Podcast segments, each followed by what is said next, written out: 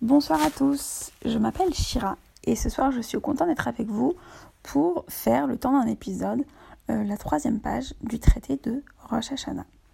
Dans le traité de Rosh Hashanah, euh, on parle, on évoque le sujet des euh, différentes têtes de l'année juive et ici plus particulièrement on parle du début du règne des rois juifs.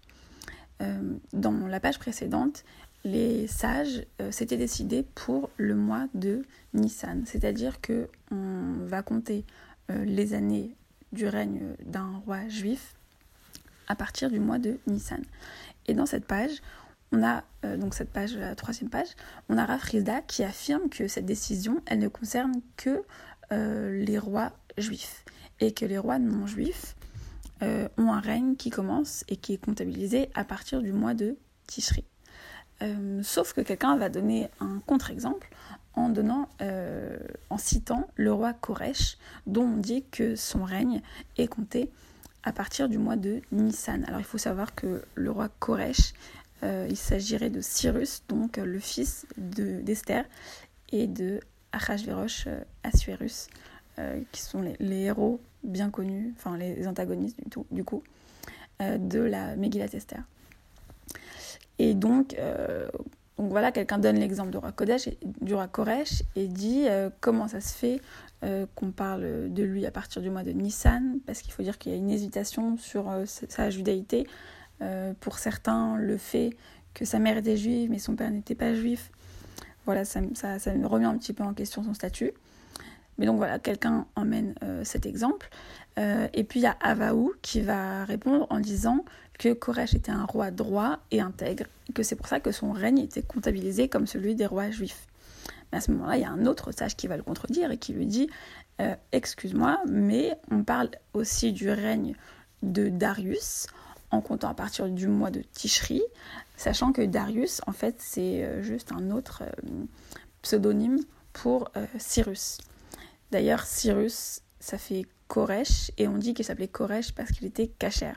À partir du moment où il n'était plus cachère, donc Koresh, on a commencé à l'appeler Darius. Mais en tout cas, Cyrus et Darius sont la même personne. Donc il y a cette contradiction. Est-ce que le règne de Koresh commence euh, en Nissan? Est-ce qu'il commence en Tishri euh, C'est difficile de comprendre. Et puis il y a Rabbi Yitzhak qui, qui arrive et qui dit Mais non, en fait, c'est très simple. Les années où il était droit, où il était intègre, on comptait son règne comme pour un roi juif, et quand il a commencé à se corrompre, on a commencé à compter comme pour un roi non juif. Donc voilà, c'est très simple. Euh, donc voilà, donc c'est un DAF euh, plein de, euh, de, dates et de mois, assez technique, dans le sens où c'est théorique, quoi. C'est pas, ça, va pas aller dans des élucubrations philosophiques. Mais perso, ce que j'ai trouvé intéressant, c'est qu'à un moment dans le DAF, on explique qu'un roi qui commence son règne euh, à la fin du mois d'Adar, donc le mois qui précède Nissan, et eh bien le premier Nissan, ça sera considéré comme s'il a déjà deux ans de règne, parce qu'il y aura eu un an déjà euh, en, Adar et ensuite un an de Nissan.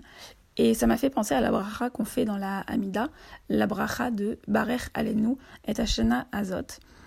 Et euh, j'y avais pensé déjà, euh, ça fait euh, quelques années, que c'est quand même étrange que tous les jours, donc trois fois par jour, on, prie et on dit bénis-nous cette année. c'est assez drôle parce qu'on aurait pu dire Barech Alenu et Ayom Azé, bénis-nous ce jour-là, aujourd'hui. Et finalement, moi, de ce que, j'ai pu euh, comprendre, c'est qu'en fait, chaque jour, c'est une opportunité pour, euh, pour peu qu'on en prenne la responsabilité et donc la royauté de ce jour-là. Euh, chaque jour, c'est une, opportunité pour devenir roi, pour devenir reine. Et voilà, donc c'est ce que j'avais trouvé plutôt intéressant. Voilà. merci de m'avoir écouté et bonne chance à vous pour la suite du traité. Au revoir.